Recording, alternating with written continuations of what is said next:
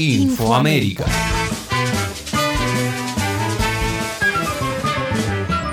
En esta edición, en Colombia, Petro asumió la presidencia de mano del Pacto Histórico. México y Bolivia acuerdan profundizar la cooperación en torno al litio.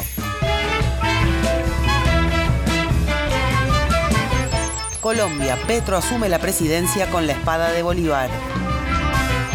Este 7 de agosto en la Plaza Bolívar de Bogotá, Colombia, se dieron cita mandatarios latinoamericanos, representantes internacionales y el diverso pueblo colombiano para la toma de posesión de Gustavo Petro como presidente de la nación. Se trata del primer presidente de la historia del país que proviene de una tradición política cercana al pueblo. En una ceremonia cargada de simbolismo, el antaño militante del movimiento 19 de abril, ya como presidente de los 50 millones de colombianas y colombianos, pidió que le fuera traída la espada del libertador Simón Bolívar a resguardo en la Casa Nariño, alejada de los ojos populares en una urna de cristal. Símbolo de la unidad latinoamericana, la espada acompañó a Petro durante la lectura de su discurso inaugural, del cual se desprendió una mirada del estado de servicio de los pueblos y la construcción de la paz, como primer objetivo de un ambicioso plan de transformación del narcoestado del uribismo en una Colombia de lo posible para todas y todos. Petro resaltó la importancia de la unidad latinoamericana y se refirió a la ausencia de esfuerzos conjuntos para paliar la crisis sanitaria por la pandemia y la falta de integración energética que le permita a Latinoamérica tener una voz fuerte en el concierto internacional. En su primer día hábil, el gobierno de Petro realizó la presentación de una reforma tributaria para la igualdad y la justicia social.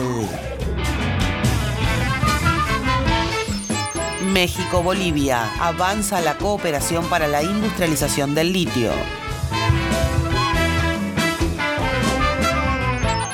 El canciller mexicano Marcelo Ebrard hizo público un acuerdo entre su país y el Estado plurinacional de Bolivia para potenciar la industrialización del litio, mineral clave en la fabricación de baterías eléctricas. El anuncio realizado tras visitar el Salar de Uyuni, principal reservorio de litio a nivel mundial, tiene como telón de fondo las recientes declaraciones de Laura Richardson, jefa del Comando Sur, quien semanas atrás puso de manifiesto el interés de Washington en las reservas de oro blanco existentes en América Latina, las mayores del globo. La idea de la Cancillería mexicana es aprovechar la experiencia de Bolivia en la materia a partir de la colaboración entre yacimientos de litio bolivianos y la empresa estatal que creará el gobierno de Morena, fruto de la nacionalización de este mineral estratégico acontecida el último abril. Además de avanzar en la creación de un instituto binacional, tanto Ebrard como su par boliviano, Rogelio Maita, coincidieron en la necesidad de fomentar una mayor cooperación regional en torno a la exploración, producción y comercialización comercialización del litio, apuntando a la construcción de un mecanismo que pueda incidir en la fijación de precios internacionales.